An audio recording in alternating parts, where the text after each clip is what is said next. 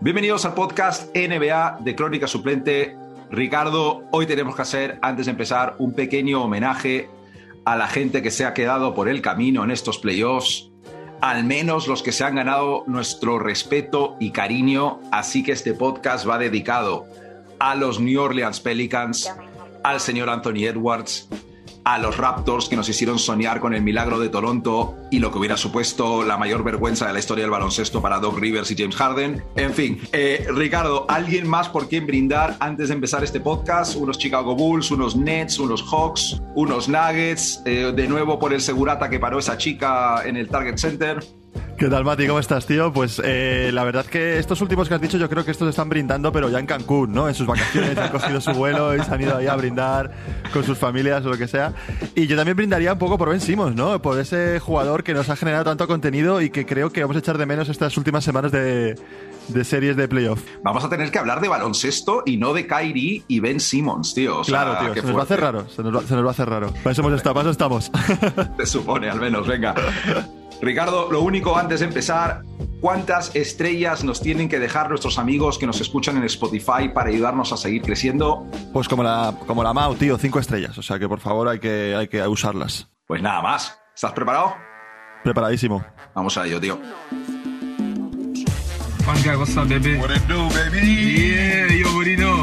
Estás escuchando el podcast NBA de Crónica Suplente, tu podcast NBA favorito y cada día el de más gente.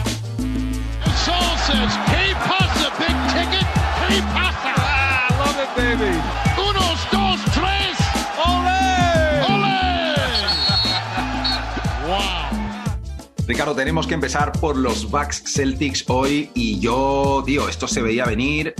Yo te lo he dicho, soy de los Bucks desde chiquito y bueno, normal que los Bucks se impusieran a los Celtics en el primer partido. No, a ver.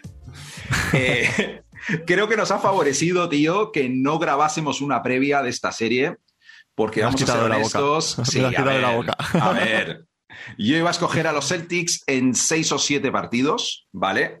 Te digo que no he abandonado la idea de que los Celtics puedan ganar la serie, ni mucho menos. Claro. Pero los Bucks han, han mandado un mensaje, tío. Sí, no, no. Además, ha sido un gancho de derechas en el mentón de los Celtics por parte de los Bucks. Y el primer round, claro, para, los Bucks, ¿eh? O sea, ha sido un partido que yo creo que poca gente se esperaba que, fuera tan dominante por parte de los Bucks. Y sobre todo que les han dado de su medicina que le dieron a, Brooklyn, tío. O sea, que fue un... Vamos, a mí me sorprendió bastante el partido, de, el partido de ayer. Creo que tengo que explicar un poco de por qué inicialmente iba a escoger a los Celtics y por qué mantengo hasta cierto punto esta línea. Es que eh, tampoco quiero hacer una sección aquí dedicada a cómo se debe defender a Antetokounmpo. Pero a ver, yo creo que todos estamos de acuerdo que si hay un equipo perfecto, con la plantilla perfecta para entorpecer a Yanis, no parar, porque ya sabemos que parar no es la palabra, es complicado. pero frenar, entorpecer, molestar, pues, pues son los Celtics, tío. O sea, lo que necesitas sobre Yanis son defensores que sean lo suficientemente, bueno, defensores primarios, digamos, que sean suficientemente mm. fuertes y ágiles para quedarse con él, otros defensores secundarios para meter el brazo ahí que puedan intentar robar la pelota, eh, algún tío grande que aguante en la canasta con los brazos arriba y que se junten todas esas cosas. Y esos son los Celtics, tío. Es decir, Al Horford, es decir, Grant Williams, Robert Williams en las ayudas. Eh, tienes incluso a Tatum que demostró contra Durant. Tienes a Brown si hace falta, aunque se me hace un poco pequeño por un par de jugadas que viene el partido. Un giro en especial que le dejó por los suelos, me acuerdo. Em, Tienes incluso a, Marcus Smart, que bueno, que si, no está lesionado, porque ojo, ojo, Marcus Smart, la cantidad de hostias y cosas que le pasaron, pero Smart que jamás se va a achicar en un cambio de marca, en un pick and roll para quedarse con un tío como Yanis. Tienes a, a Thais ahí como cuarto pivot, que es de lo mejorcito de la NBA, como cuarto pivot para defender a Giannis Antetokounmpo, no me jodas. Pero vamos al partido en sí. Yo creo que Boston hizo lo que tenía que hacer contra Giannis para ganar los partidos, tío. O sea, hicieron un gran trabajo porque, a ver, Yanis hizo un triple doble, evidentemente, muchas asistencias, pero Yanis 9 de 25 de campo, eso es un 36%, 5 pérdidas. O sea, más que eso no vas a ser para frenarle, tío. Y si además está Middleton descartado para la serie y, sabes que la defensa de los Celtics puede hacer esto de una forma consistente, ¿cómo no vas a pensar que los Celtics pueden ganar esta serie no te digo sin complicarse, pero que pueden ganar la serie, joder. ¿Qué es lo que pasó? Que resulta que, eh, como decías tú, eh, su propia medicina, Milwaukee también tiene una defensa bastante seria. Lo que pasa es que en temporada regular estaban jugando ahí a, al tran-tran, tal, eh, pero vamos, la presencia de Brook López, tío, o sea, que sea tan determinante es flipante, tío. Y me da igual que, que Marcus Smart sea el mejor defensor de, según los premios. Eso es, Giannis Antetokounmpo es el mejor defensor de la liga, tío. Eh, la defensa de Milwaukee es una defensa que trabaja para no dejarte puntos en la pintura, para no darte canastas de dos, y dentro de lo que cabe te deja tirar de tres. Y si los Celtics van a intentar aprovechar eso, no pueden tirar el porcentaje que tiraron, que no lo tengo apuntado aquí, pero creo que fue algo en torno al 35%. En fin, si es tu mejor base, además se tiraron como 50 triples, el porcentaje no fue el, ideal, es así de fácil. Eh, Jalen Brown, partido de mierda, las cosas como son, 4 de 13, 7 pérdidas, tío. Se reía la gente de Durant, 7 pérdidas Jalen Brown. Tatum también un porcentaje muy mediocre. Eh, creo que Pritchard se tiró como 10 triples y metió 2. O sea, estas son cosas, estos son porcentajes que por muy bien que defiendan los Bucks, los Celtics lo tienen que hacer un poco mejor. Eh, como aficionado a los Celtics das por hecho que esto no se va a repetir habitualmente y lo que sí se puede repetir es esa defensa firme sobre Yanis, tío. Es que, es que mi, visión del partido es, bastante, bastante parecida. O sea, eh, la defensa, hablábamos de la defensa, ¿no? La defensa que, que hubo de Milwaukee sobre los Celtics fue una defensa muy cerrada en la zona. Eh, lo que tú decías, tío, 50 triples, pero 50 triples de 84 tiros. O sea, yo estaba viendo el partido y estaba eh, como cabreado, tío, a la vez que flipando, en el que solamente tiraban triples y no paran de tirar triples y sin intentar eh, mm, hacer otra cosa, ¿sabes? Y curiosamente los triples que parecieron más determinantes fueron para empezar el segundo tiempo unos de Tatum que estaban marcadísimo, además. Sí, sí, sí. O sea, o sea, metieron los difíciles, los que estaban fáciles y tal, eh, no, los, no, los, consiguieron meter. Y esto es lo que tú decías, esto es eh, provocado por, por, la, por la defensa interior que hicieron Janis y Brook López, dos auténticos intimidadores ayer en la, en la pintura y también con el buen trabajo de los exteriores como Holiday, eh, paréntesis, ¿eh? Eh, puede ser el jugador más infravalorado que conozco de la NBA en mucho tiempo. O sea, es un jugón increíble que además en momentos como este de playoff se viene arriba y el tío además que no le ves ni sudar. Es una calidad absoluta de, baloncesto. luego me sorprendió también Jevon Carter en, el, en, la, defensa, que lo hizo bastante bien, y Grace Allen, pues... ¿Cómo es posible ah. que los Nets cortaran a Carter, tío? Ya, ya, ya. También es verdad que, es un tío que, no sé, no sé, la verdad es que hay cosas que no te explican mucho. De Bueno, sí te explicas que luego pase lo que pase en esa franquicia. En fin, eh, hemos, dicho, hemos dicho que hoy no hablamos de Brooklyn, ¿eh? hablamos solamente de... Tira. y, luego es que también lo que, lo que decías, la defensa de Janis, tío, fue buena. Es decir, Janis eh, fue un 9 de 25 en tiros, o sea, un porcentaje bastante malo. Pero ¿qué pasa? Que se inspiró en, yo creo que tú lo conoces, en un base griego suyo que fue Papalucas. Se convirtió en un tipo Papalucas y la verdad que me sorprendió la cantidad de, asistencias que repartió tras eh, penetración, soltándolas en las esquinas. También es mérito de, los jugadores que están ahí bien colocados, pero eh, consiguió sacar muchas asistencias eh, tras, tras entrada eh, o penetración que estaba cerrada, doblarla. Esa visión de juego que tuvo en el partido creo que fue bastante clave para que, para que esas, esas jugadas llegaran a, buen puerto. El tema de la defensa, es que también la buena defensa que hizo, que hizo Celtics les permitió estar en el partido, porque otro, otro equipo, em, si llega a pasar lo es que yo vi el partido y veía tan superior a, a, a los Bucks que no entendía cómo solamente ganaban de 8. Y era por eso, porque, porque la defensa de los, de, los Bucks, o sea, perdona, la defensa de los Celtics fue bastante buena y, se supieron mantener en el partido, ¿sabes? Eh, ya te digo, eh, creo que si hay que perder un partido así en casa y en playoff eh, es, este, en un primer partido que hay tiempo de mejora. Creo que el, partido de Tatum y de, y de Jalen Brown ha sido anecdótico. Creo que no van a tener un partido tan malo los dos a la vez para poder. Eh, o sea, es no sé que sea imposible, pero me parecería ultra raro.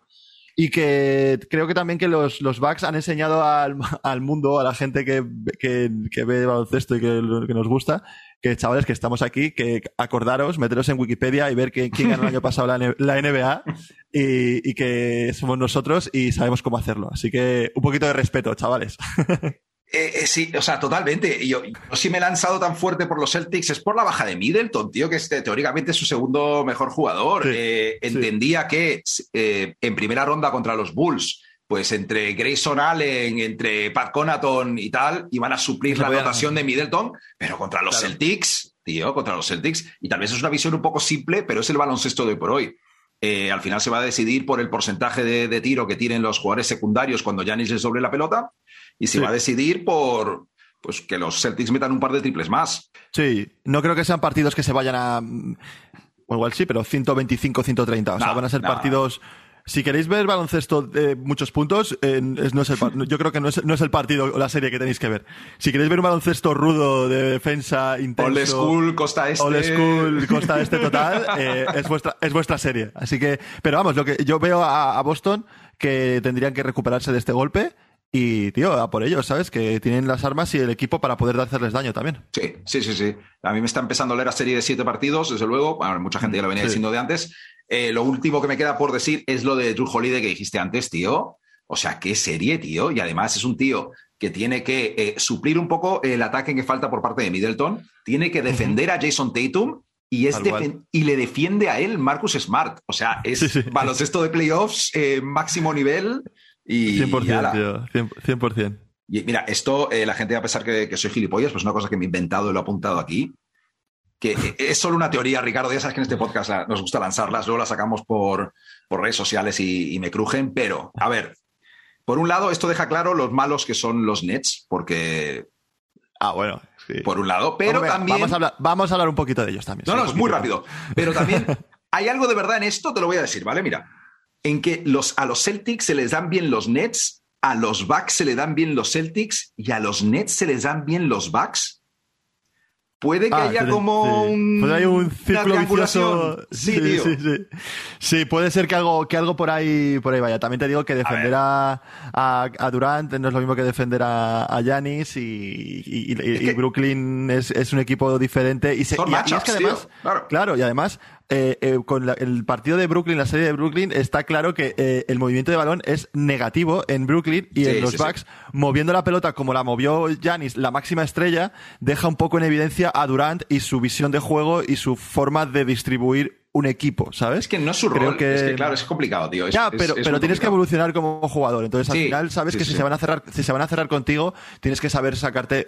Janis tampoco nunca ha sido un, pasador eh, excelso, o sea, ha sido un pasador que sabe que tiene visión de juego y tiene IQ. Pero ese, IQ Claro, ese IQ le faltó a Durant, creo, en, en la serie. Sí. Hasta ahí los Nets. No, no, no, no, no vamos a hasta ahí, hasta ahí. No vamos a hablar más que nos calentamos. No vamos a hablar que nos calentamos, que seguramente saquemos algún rumor de Ben Simmons o alguna teoría de Kyrie Irving y no queremos sacar ahora de eso. Eh, vamos, Ricky, directamente con eh, Warriors Grizzlies. Eh, de nuevo, primer partido. ahora también, igual que dije lo de los Celtics, que yo les lo veía Celtics en 6, Celtics en 7.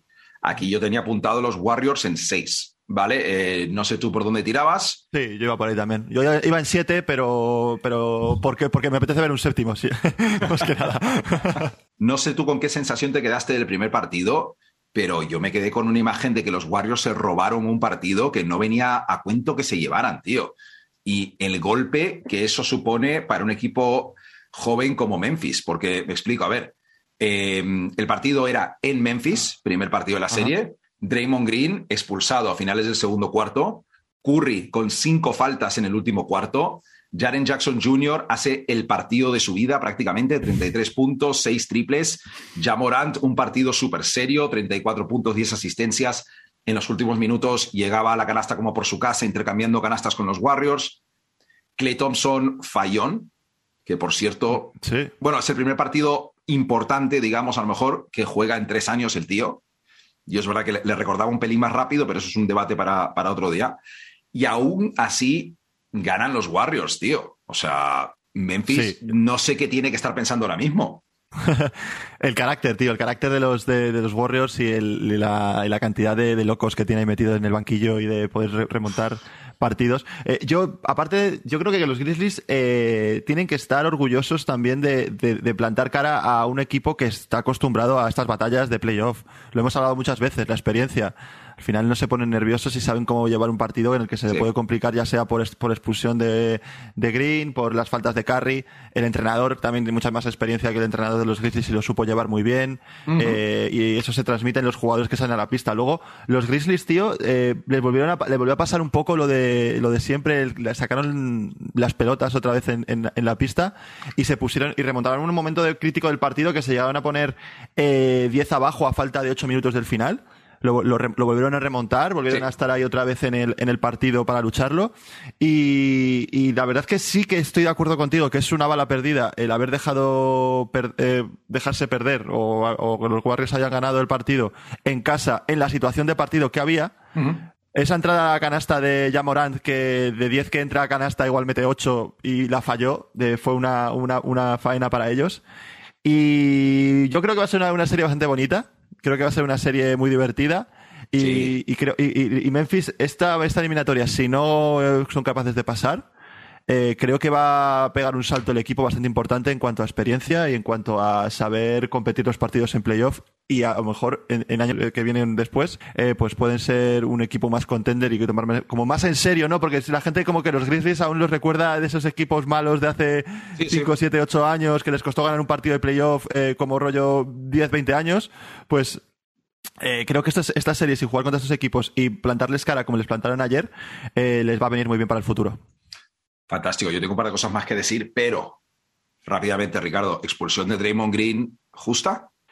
Eh, si en vez de llamarse Draymond Green se llamara Diamond Blue, eh, no, hubiera, no, lo hubieran, no, lo hubieran, no lo hubieran expulsado. Yo pero sí, es un palazo, es un palazo, pero el nombre y la, y la fama creo que estuvo ahí. Sí. Sí, sí, sí, exactamente. Estoy totalmente en de acuerdo. La, en, la, en, la, en, la, decisión, tío. Dos factores. La hostia fue en la cara y a la, en la NBA todo lo que se pone encima de, de, los hombros ya sabes que no le gusta, lógicamente también.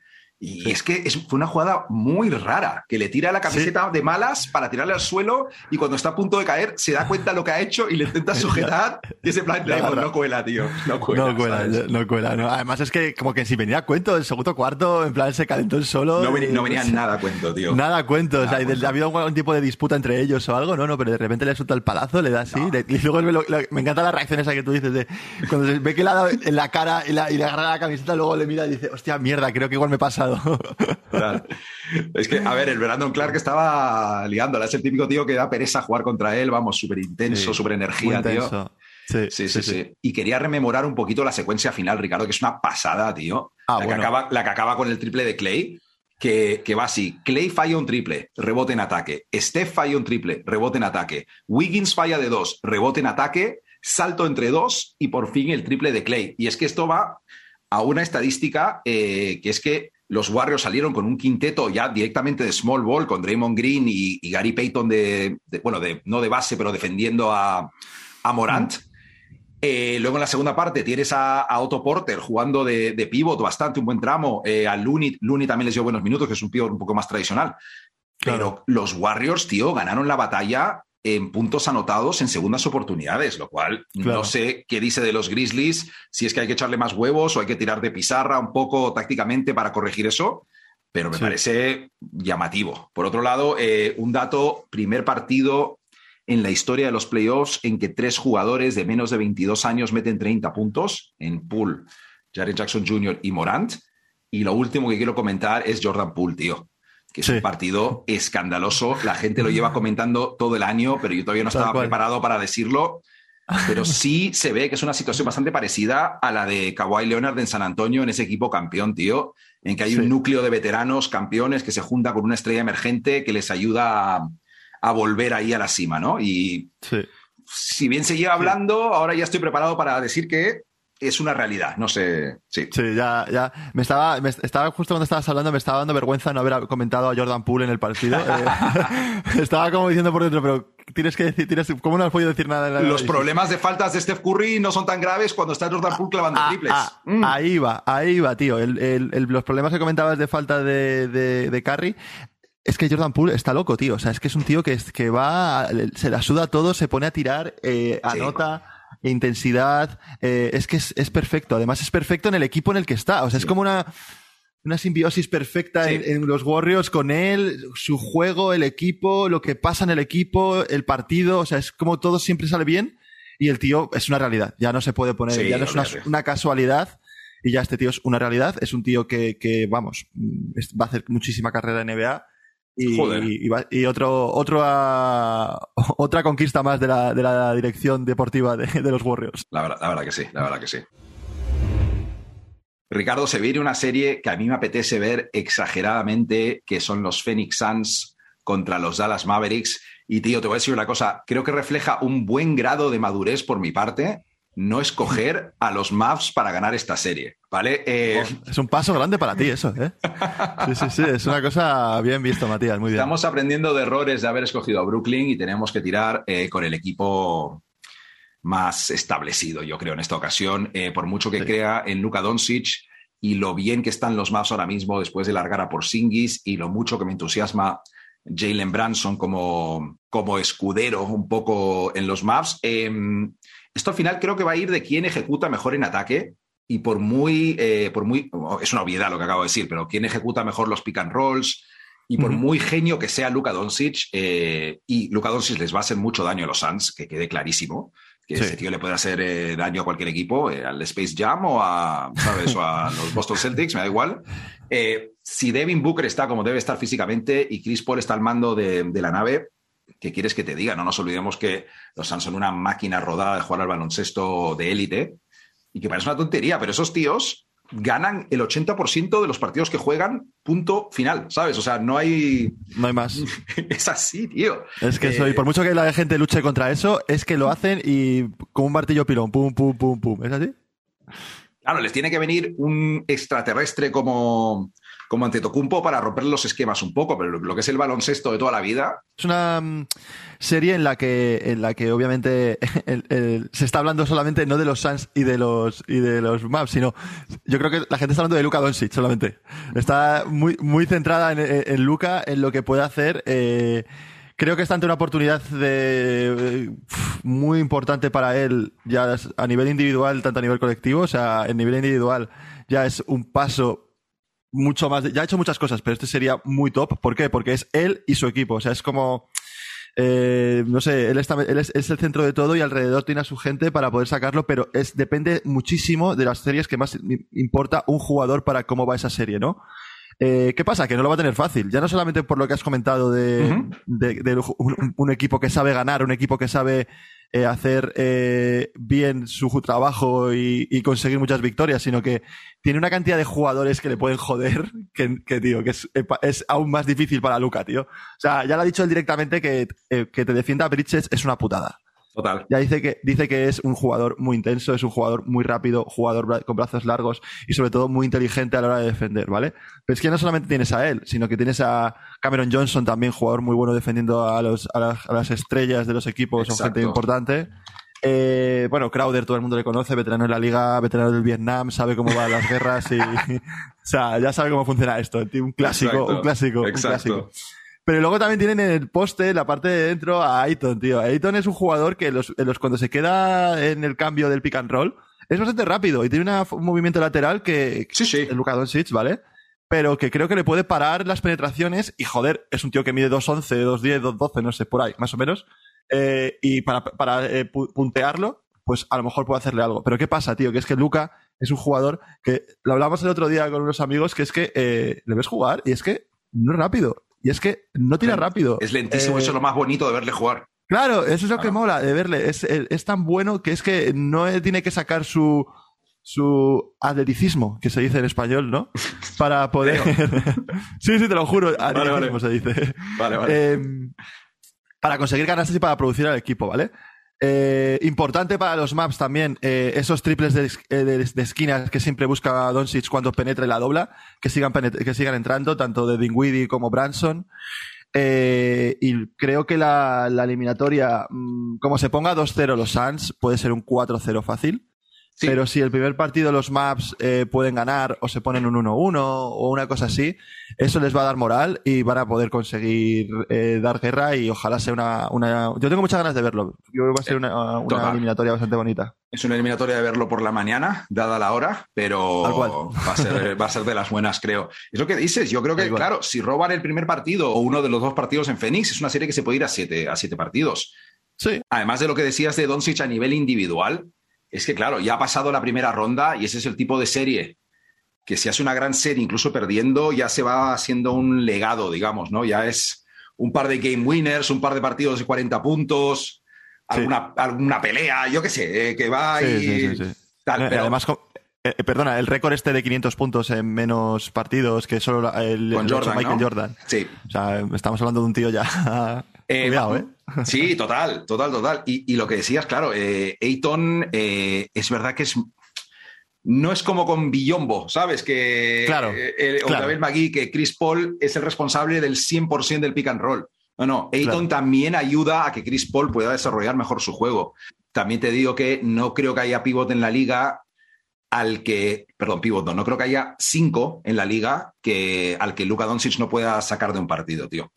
Sí. Aunque, o sea, ya se lo hizo a Gobert, Gobert es un poco más lento, Ayton es un poco más ágil, Gobert tiene otras cualidades también mejores que Ayton en, defensa, pero, pero mucho ojo, ¿eh? Y además creo que vi una estadística eh, la semana pasada que atacando a, los pivos, eh, Doncic tiene el mejor porcentaje de, de, no sé qué coño sería, de, de puntos por ataque contra un 5 en la zona, algo así.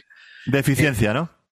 Algo así, exactamente. Lo típico de 1,2 puntos por intento contra el pivot, algo así. Y pues, eh, cosas interesantes que puede hacer Dallas. Eh, a ver, eso es una cosa que yo veo bastante claro, que entiendo que si yo lo veo claro, Jason Kidd estará al tanto, ¿no? Que es eh, que tal vez Doncic solo, perdón, que creo que tal vez Powell solo debería jugar mientras está Luca en pista y cuando no esté Luca, que quiten a Powell y hagan un small ball con Branson y Dinwiddie, que aprovechen esos minutos. Es verdad lo que decías tú antes, si están acertados los más en el tiro de tres puntos, que ojo, he estado mirando y tampoco son de los mejores de la, NBA estadísticamente, aunque tienen buenos tiradores, por supuesto. Si consiguen esas buenas oportunidades moviendo a la defensa de Phoenix, pueden competir a tope, pueden ir a siete partidos, pero la defensa de Phoenix no es Utah. O sea, son buenos, tío. Como decías tú antes, una lista de, de, jugadores que pueden defender y molestar a, a Doncic. Y veremos. Eh, si te digo una cosa, si, si Booker no está al, al 100% no va a estar en playoffs porque una lesión muscular no la recuperas al 100% en ese plazo, ¿vale? Pero si no está al 90, si no está al 85, si no está al 80, a la que Chris Paul eh, le duela el codo, eh, los Mavs se los pueden cargar. Es, así. Pero es de locos no decir que los Suns son un, claro favorito, tío. Sí, además iba yo por ahí, por, no habíamos hablado de, Booker, eh, recordar que, los Pelicans están ahí este, luchando a tope también, porque jugaron muy bien, hicieron un muy buen trabajo, pero también les faltaba Booker, les faltaba el jugador más importante prácticamente de, ese equipo. Y, bueno, el último partido jugó ahí con, la polémica esta que ha salido que sí como que engañaron, ¿no? No lo sabía yo que existía esa, esa multa, por así decirlo, que tú no puedes decir que a un jugador eh, que está muy dudoso de jugar eh, al final juegue sin avisar antes al, al, como a la institución de la NBA, porque a nivel de táctica afecta, pero lo que más curioso me era, era a nivel de casas de apuestas. Claro, las, las cuotas. Por ahí va un poco, ¿eh? Es más por ahí, por el business, interés de business. que, me, pareció, me pareció un poco, entre comillas, un poco lamentable que todo por las casas de apuestas te pongan una multa, en fin.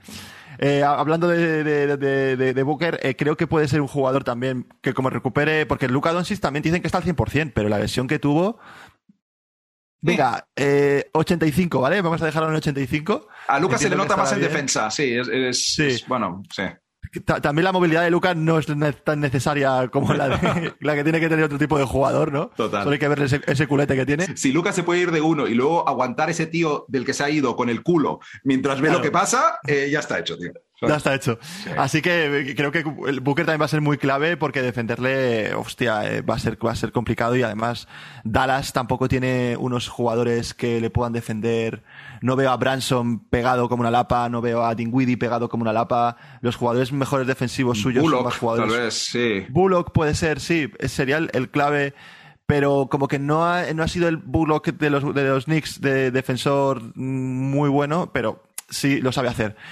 Entonces, mm, a ver qué pasa, a ver qué pasa en esta eliminatoria. Tengo muchas ganas. Creo que, como tú has dicho, los Suns son ultra favoritos para mí. Mm, o sea, son bastante favoritos.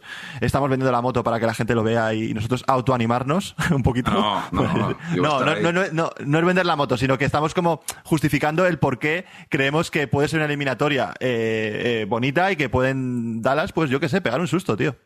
Coño, por supuesto. Además, eh, hablar brevemente de, nuevo. Siempre quiero hablar un poquito de Branson en todos los podcasts, tío.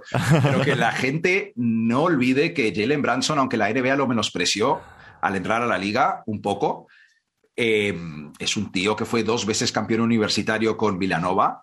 Eh, uno de esos años el mejor jugador universitario del año. Es un tío que fue MVP del Mundial Sub-19 con Team USA. Eh, siempre lo ha petado bajo presión, tío. Así que, serie de puta madre. Un máquina, un máquina. Estoy, a tope. Y Ricardo, eh, tengo, tengo el recuerdo muy marcado de mandarte el mensaje de la lesión de Embiid, además porque yo venía andando a mi casa, estaba pasando por un puente encima de la M30 y justo en ese momento me llega el mensaje y me quedo ahí con el, con el atardecer viendo el mensaje Embiid, out indefinitely. Y fue como, se lo tengo que pasar a Ricardo. Eh, y ya empezamos a comentar, volverá Embiid con máscara, eh, para cuándo vuelve, que si el tercer o cuarto partido, que seguramente, que seguramente vuelva cuando vuelva la serie a Filadelfia. Y efectivamente, han salido rumores de, de que la conmoción cerebral suena súper intenso, pero el concussion, vamos a llamarlo concussion en inglés que suena menos peligroso, que el concussion. Es un concussion eh, leve, ¿vale? Eh, entiendo que lo del hueso orbital también es leve, porque si fuera más serio, ese tío no juega en mucho tiempo. Tendría que eh, operarse, entiendo. Claro. Sí, Nvidia ha jugado con máscara antes y bueno, a mí se me hace bastante, bastante difícil empezar a hablar de esta serie sin saber el estatus del el posible MVP de la liga, ¿sabes? Eh, sí, sí. No sé qué más. Eh, yo, yo, yo, creo que esta, esta, esta eliminatoria, tío, eh, debería estar patrocinada por, por Sanitas o por algún tipo de o por algún tipo de empresa médica privada, tío, o algo así, porque aparte de lo que estás hablando de Envid, que ya todo el mundo lo conoce, eh, Lowry está fuera el primer partido, confirmado, ¿vale? No van sobrados, ¿eh? Los claro, de, de, Butler tampoco. preparando el podcast también, al parecer, Butler, Hero y PJ Tucker están cuestionables también para el partido. Eh, o sea, que es un partido de, es un drama, tío. Es, lo, esta, esta, eliminatoria es lo que no queríamos que pasara en los playoffs, que es que las estrellas se lesionaran, tío. Que al final la mala suerte de Embiid. que? la, gente se acuerde que en, 2018 también tuvo este golpe en la cara y estuvo también lesionado. Fue el año que tuvo un montón de lesiones y tal. Eh, ya hablando un poco de la eliminatoria, eh, Harden, tío. Harden tiene que pegar Harden time, chaval. Tiene que pegar el salto. Harden no está haciendo unos buenos playoffs, unos playoffs. Buen, buen sexto partido, ¿eh? ¿eh? Ahí encontró un poquito un ritmo. Sí, sí, pero fue un partido también muy cómodo para, para, para, para Filadelfia, porque Toronto tampoco peligro. Claro, eso es no peligro el resultado. Pero yo si fuera de los, de los Sixers, tío, eh, mm, a full, a full con, con Harden creo que es el jugador que si él coge confianza y le dan confianza y nota esa confianza por parte de aficionados, prensa de Filadelfia y todo ese tipo de gente, eh, puede sacar la cosa adelante Dicen que en Bid, como tú has dicho, tercer, cuarto partido. en 2018, como tuvo la misma lesión, se tiró tres semanas fuera. Mm, estamos hablando de que el tercer partido es el 6 de mayo, es en, menos de una semana. Va a hacer todo lo posible por volver al tercer partido. van a pagar a médicos, va a hacer una cirugía láser cerebral. No sé, pero. le, tiene que poner que, le tiene que poner ketamina en la cara para que, para que pueda jugar, claro, obviamente. Pero, pero si no, Harden, tío, y, a ver Millsap, ¿no? Ese tiro exterior para poder ayudar un poquito el cambio o a ver qué tipo de jugador puede sacarlo. Yo estoy diciéndolo, Mati, para que la gente eh, se consuele un poquito, yo qué sé, para que la gente pueda ver. Si estás tirando por Millsap es que pinta muy mal tío. Es que pinta, y lo mejor para, lo mejor para los, los, los Sixers es que, eh, por lo que te he dicho, Miami está parecido, Miami está con un equipo medio tocado, lesionado, lo que pasa que tiene un fondo de armario, tiene un armario que tiene cositas de marca, o sea, tiene a Oladipo, tiene a gente, a gente muy, muy, muy bien, muy bien colocada, hay gente que está, ahora por ejemplo de Oladipo es el jugador que, ha medio recuperado ese, ese nivel, más o menos de, competición, no de lo que fue en, Indiana, pero esa lesión que tenía tan jodida parece que está consiguiendo. El Struz pues está siendo un jugador, como ya hemos hablado alguna vez de él, muy, muy importante. Y, luego también eh, creo que tiene una cosa que les puede hacer mucho daño a los Sixers, que es a De Bayo. Adebayo ya sin, y sin Embiid, claro. Claro, Adebayo ya sin Embiid, eh, el, el, modo defensivo que tenía se puede olvidar, se puede olvidar bastante, y Adebayo tiene una calidad que, que todos hemos, hemos, visto, que creo que sin Embiid la puede explotar muchísimo y puede hacer mucho daño a, a los, a los Sixers. Así que ya te digo, a día de hoy, viéndolo de, viendo cómo está Embiid, creo que Miami es, es favorito pero tampoco se puede confiar porque se está viendo que están cayendo en esta eliminatoria como moscas, ¿sabes? Que igual tiene que ir Kyrie Irving, tío, con el, con el humo a darle un poquito ahí a, la, pista de Miami, a la pista de Filadelfia para que quiten a, los malos espíritus y que pueda haber una, eliminatoria buena sin tanta lesión, tío. Es que al final esta eliminatoria puede ir de eh, quién recupera más rápido a los lesionados, tío, eh, lo cual... Tal cual. Y lo que sea es la mala suerte de Filadelfia, esas lesiones en Bid, eh, ahí hay un factor de mala suerte, el tiro de Kawhi Leonard que botó en ese aro cuatro veces, tío. ¿Puede ser un poco de karma por el proceso de tanking? No digo más, ah, tío. Puede ser. Ah, ah, ahí, lo dejamos. Ricardo, vamos a cerrar con las preguntas que nos hicieron nuestros amigos de Instagram el jueves pasado, cuando íbamos a grabar ese día, pero al final no grabamos pero son buenas preguntas. Algunas ya hemos un poco hablado de ellas, así que, así que lo resumiremos bastante. Nos pregunta English with Dane, ¿qué va a hacer falta para que los Celtics paren a los Bucks? Ricardo, te la dejo. No jugar como el primero. Bastante simple. Sí, yo creo que la, fórmula la tienen. Eh, solo hace falta que, pues, que, relajen un poco con la muñeca eh, Grayson Allen y el otro y Bobby Portis y tal. Y el trabajo está hecho. El trabajo es cuestión de que los Celtics se pongan en ataque a carburar un poco más, creo. Sí, y ver, un poco el por qué no funcionó el ataque y, ver soluciones en la defensa que puede volver a, porque seguramente la vuelvan a hacer sobre Tatum de, los Bucks. ¿Qué se puede hacer? Tienen, tienen armas para poder hacerlo. Sí, total, total. Nos pregunta nuestro amigo Luca Borba desde Dallas, Texas. ¿Creen que los Mavericks pueden ganar a Phoenix? De nuevo, otra que ya hemos estado comentando eh, más a fondo, pero sí, desde luego que pueden ganarles. Yo confío en que Dallas puede hacerles daño más que la mayoría de la gente. Eh, ganar, ganar, ganar. Probablemente haga falta algún tipo de situación extraña, una lesión, o que Luka Doncic promedie 45 puntos. Pero yo confío un poco, ¿eh? Sí, yo, yo creo que les pueden ganar, pero les pueden ganar porque Phoenix mm, ha perdido o ha jugado muy mal o ha tenido algún tipo de cosa para poder perder. O sea, en un Fénix modo normal, en un modo velocidad de crucero, eh, les ganan 4-2 y gracias. También te digo que yo podría perfectamente eh, apostar el primer partido que gana Dallas, vamos, sin ningún tipo de, Me parece una buena apuesta, además. De hecho, de hecho, creo que para Dallas puede ser el partido más importante, de la, no de la serie, pero de los partidos que más, más centrados tienen que ir para ganarlo, porque es lo que hablamos. Si pierden el primer partido y se ponen 2-0 y el segundo también, eh, complicado, pero le veo, complicado que remonten. Nos pregunta eh, Santi, ¿hasta dónde llegan los Warriors en playoffs? ¡Wow! Eh, pues, Viendo como el partido del otro día, que jugaron con, bastantes condicionantes de faltas, de expulsiones, de tal, ganaron el partido, tío. pues es que, no sé. Eso es, equipo, grande, vamos, de, toda la vida. Vamos. Sí, sí, sí, sí, totalmente.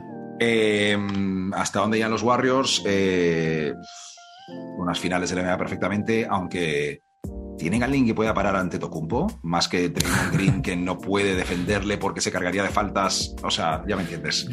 Es que Draymond Green puede defender ante Tocumpo. Si defendía a Jokic como le defendió, tío, ante Tocumpo le puede defender. Lo que pasa es que es diferente un poquito desde fuera. Ese paso, esos primeros pasos, esa penetración, le va a defender a base de palos, eso sí, claro, pero y mucho tras talking, pero. No, pero es que claro, le, le, defendería en los momentos claves de una hipotética final contra Milwaukee, pero no le puede defender todo el partido porque, coño, no, o sea, no, puedes perder a Draymond Green por faltas todos los días. En fin, súper adelantados. Eh, ya una serie contra Phoenix ya se torna complicada como para decir que finales. Eh, Santi, no tenemos ni puta idea, tío. Eh, las cosas como son. nos pregunta nuestro amigo Isma: ¿Soy el único que ve a los hit campeones? ¿Tan descabellado es? A ver, es arriesgado, Isma. Yo lo veo un poco, un poco arriesgado. no está mal tirada, pero campeones, campeones, pues muchos astros se tienen que poner en fila y para que, para que ganen. Que pueden llegar a las finales perfectamente, ¿por qué no? De eh, conferencia o las finales finales. De conferencia, de conferencia. Ah, yo creo que van a, llegar a las finales de conferencia, yo creo, vamos. E, e no, e, incluso a las finales pueden llegar, o sea, tienen un equipo para ello. Lo que hemos hablado en, en, análisis de antes, le tienen que ver las lesiones y tienen que ver que todo vaya bien. Primero que tienen que recuperarse los jugadores y que no se lesionen, ¿sabes? Entonces, les, que les veo para que ganen, sean campeones. No lo sé, tío. No mucho, la verdad. Eh, es lo típico que dice toda la gente de Miami, no, no es descabellado eh, decirlo, que el problema que se le ve a ese equipo es que a pesar de ser muy buenos y muy veteranos, no tienen a un closer de verdad. O sea, Filadelfia tiene Embiid, eh, Milwaukee tiene a Giannis, los Celtics tienen a Tatum, jugadores muy diferentes, pero que ejercen en ese rol de, cerrar los partidos en el uno contra uno. Y bueno, yo sé que, a ver, la suma del equipo siempre es más importante que un jugador. Pero finales de conferencia en la NBA, ese último tiro, quieres que sea un superfucker el que se lo tire, tío. Muchas veces. Claro, totalmente. Y lo que dice Richie, las lesiones dificultan, pero vamos, van a luchar muchísimo, estoy seguro. Sí, sí, sí. Eh, nos pregunta eh, Pablo, ¿ya Morant es candidato serio para llevar a su equipo a las finales y ganar el anillo? Eh, para mí no, pero tan pronto como el año que viene puede serlo. A ver, no es buena suerte toparse contra estos Warriors en este momento de los playoffs. Pero por eso digo que no, básicamente. Luego se la puede a otra gente, sí. Sí, yo, creo que, no sé si se refería más, Pablo, a, futuro. Yo lo he entendido como más a futuro en los próximos ¡Ah! ¡Hombre! Pero, pero a, futuro en los próximos años tampoco lo tengo tan claro. Eh, mm, le falta un paso más para ser un Luca, por ejemplo, para ser un jugador tan determinante para poder llevar un equipo a las, a las, a las finales y ganar el anillo. A mí Morant me encanta como jugador, me parece un espectáculo precioso de ver, eh, el cuñado que querría cualquier hermano para su hermana. Eh, o sea. vale, vale. Pero. Pero no le veo ahora mismo candidato serio para llevar a su equipo a las finales, no le veo. ¿Sabes lo que pasa? Que eh, muy pocas veces un jugador tan pequeño ha, ha, liderado a su equipo a unas finales, con a, lo mejor la excepción de, Steph Curry, pero es que lo de Steph Curry era un equipo que jugaba tan perfectamente que revolucionó el baloncesto que, no se puede comparar. Antes de eso, Iverson. Eh, antes de eso, eh, Isaiah Thomas. Eh, Isaiah Thomas de los Pistons, evidentemente, no, no llevando a los Sacramento Kings a las finales de la NBA. Pero para mí, eh, Doncic va a ser el, jefe del oeste durante varios años. Pero es que no, es que Morant va a competir por, por las finales dentro de dos años, todos los años, creo, no sé. Puede ser, puede ser. Sí, incertidumbre. Es para ser un podcast entero, como, como decimos muchas veces, tío. En fin, eh, nos pregunta Javier: ¿creéis que lo de Boston va a seguir así? Dios, qué pregunta más envenenada después del partido de ayer. Eh, eso, o sea, que para bien, esto es para bien, eso es previo al partido de ayer, claro. Sí, yo, yo creo que van a, va a seguir así de, de, barro, va a ser una serie de barro, va a ser una serie de lo que hemos hablado también de, de que baloncesto antiguo, baloncesto de, trincheras, yo creo que va a seguir así. Que Boston va a seguir perdiendo, va, a tener un partido tan malo, me extrañaría que fuera tan malo en ataque, sobre todo. Sí. Sigo diciendo que en defensa defendieron muy bien, pero creo que en ataque no van a poder, no creo que los Bucks mantengan ese nivel defensivo sobre tanto sobre Brown como Tatum. No, no, no. A ver, es lo mismo que decíamos sobre los Celtics no pueden. Eh, es lo mismo que decíamos con que los Celtics no podrán hacerle eso a Durant y a Kyrie durante varios partidos. Y hostias, pero claro. Eh, la defensa de Boston es súper, súper, súper buena, van súper en serio. Esa defensa te puede llevar hasta el anillo directamente una vez solucionen esos problemas en ataque contra Milwaukee. Eh, Tatum es buenísimo también, así que, o sea, estos Celtics, joder, macho, se pueden quedar por el camino ahora contra Milwaukee o pueden ganar la NBA con Tatum de MVP de las finales. Es que, joder. Tal cual, tal cual. Venga, seguimos. David nos pregunta, David, que hijo puta, nos vas a liar al final. ¿Qué opinan de los Nets 22-23? O sea, de la temporada que viene, ya con Simmons y otro center que no sea Dramon. David, a mí me entusiasman, pero. Eso primero, David, ¿por qué, David? No. Eh, a mí me entusiasma eh, si recuperan un Simmons de verdad. Es que sabe Dios que Simmons. Yo entiendo que Simmons quiere tomarse el verano con calma, acoplarse al equipo, hacer un training camp, hacer amigos, ir a jugar a los bolos con Kyrie Irving. Eh, ya me entiendes. O sea, de verdad meterse ahí y sentirse cómodo para jugar. me entusiasma la vuelta de un tío como Joe Harris, básicamente porque Los Nets son muy pequeños, son muy pequeños en, la posición de alero. Y aunque Harris tampoco sea tan grande, previamente necesitan gente un poco más intermedia, ¿no? Eh, sí, sí, natural en esa posición. Exacto. Físicamente natural. Y bueno, eh, una cosa a tener en cuenta es que pueden hacer con esas elecciones de draft que le vinieron en el traspaso de, Harden, que a lo mejor es una buena moneda de cambio para buscar jugadores que se complementen mejor con, con el núcleo que tienen. Eh, Dramon es que a mí me cae genial, tío, eh, pero necesitan reemplazar a Dramon probablemente, reemplazar a Claxton, que no me puedes hacer en unos playoffs un 1 de 11 de tiros libres, hijo de puta. Perdón, Clarkson es Clarkson, tío, perdón, perdón, Claxton. Eh, en fin, Ricardo, ¿algo más? Yo, yo creo, yo estoy completamente de acuerdo contigo. yo creo que Dramon no es un entrenado mentalmente bien y con un buen dinamismo en el equipo, creo que, es un buen pivot para ellos. Pero para temporada regular a lo mejor más, ¿eh? O sea... Sí, mm. sí, pero no sé. Pero sí, no, no, a mí me gusta por sacar algo barato, tampoco creo que encontrás algo así. De, los pivots tampoco hay tantos. Y gente eh, así del nivel, bueno. Y luego lo que tú dices de, los Nets, que, yo lo que creo es que, tienen que tener por lo menos. Eh, espero que sea una, una temporada de 2022-23 más estable, ¿no? Más eh, sin tantos altibajos, con todo el equipo, lo que tú decías, vencimos desde un principio, Kairi desde un principio, empezar a jugar, el, a conocerse desde, desde octubre. Eh, jugar juntos, generar, generar partidos, generar confianza y luego entiendo que será mejor la temporada. Pero es que a saber si empieza Simon la temporada con ellos, a saber si Kyrie se ocurre otra conspiración para no poder empezar la temporada. Es que es una incertidumbre, macho, es una incertidumbre. Va a ser un verano divertido en general, eh, de fichajes y demás. Imagínate lo que va a ser para los Nets. Por eso tengo un montón de cosas que hablar de, de, fichajes y verano. Tema Zach Lavin, pero lo vamos a dejar para otro podcast. Es verdad. Eh, Súper interesante, tío. Eh, y Rudy Gobert y ah, hay cosas. Última pregunta para cerrar el podcast de nuestro amigo Ibi de Vendetta. ¿Llevaríais las redes sociales de Pau Gasol? Ibi, tío, sería un sueño y un privilegio profesional llevar las redes sociales de Pau Gasol.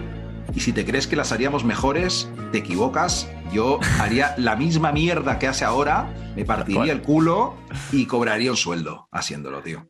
Yo, yo haría más. más mierda aún, claro. Claro, yo le haría, en plan, mojarse, le diría, tío, esto e incluso hasta medio le engañaría. Le diría, tío, esto se queda perfecto para tal, para no sé qué. Y es que al revés, es que es Aldo, tío, eres el puto amo. O sea, es, eres el TikToker estrella de estos. Le convertiría en un TikTok, estrella haciendo movidas de estas. Pero disfrázate, y... Pagasol, ponte el filtro de. Baila, yo qué sé, tío, tírate de un trampolín haciendo el pino, yo qué sé, cosas de esas que, que nos divierta, ¿no? Sí, yo las llevaría, yo las llevaría, yo las llevaría. Total, sería, sería la hostia. Eh, Ricardo, vámonos. Eh, vámonos. no, vámonos. Eh, Hasta ahí el podcast. Imagino, no lo hemos hablado todavía, pero Ricardo, volveremos pronto a ir comentando la actualidad de estas series que, joder, buenas series, la verdad es que nos han caído en, semifinales de conferencia. Recordad a la gente que nos puede seguir en arroba crónica suplente, TikTok, Instagram, Twitter, un poco tal vez. A lo mejor me animo a meterle un poco de caña algo hice el otro día. Es que, me toca los cojones Twitter, ¿eh? Porque tenemos. No, porque tenemos muchos seguidores en, ya acumulados entre TikTok e Instagram. Y ahí cuando se publica algo siempre lo ve gente. Y en Twitter coges y de repente es en plan, das para 40 personas y a una le da me gusta. Y es como, tío, tío, bueno, con el trabajo que le he echado a las otras redes ya me cago en todo. Pero bueno, en fin, eh, darle al botón de suscribir, compartir el podcast con amigos, eh, cinco estrellas en Spotify. ¿Algo más, Ricardo? Nada, eh, vamos, remarcar todo lo que has dicho y que esto está interesantísimo. Volveremos pronto y, vámonos. Y go Pelicans. Venga, toma por culo. Un abrazo. Hasta luego. Alexi, change, change the space. Be happy. Enjoy.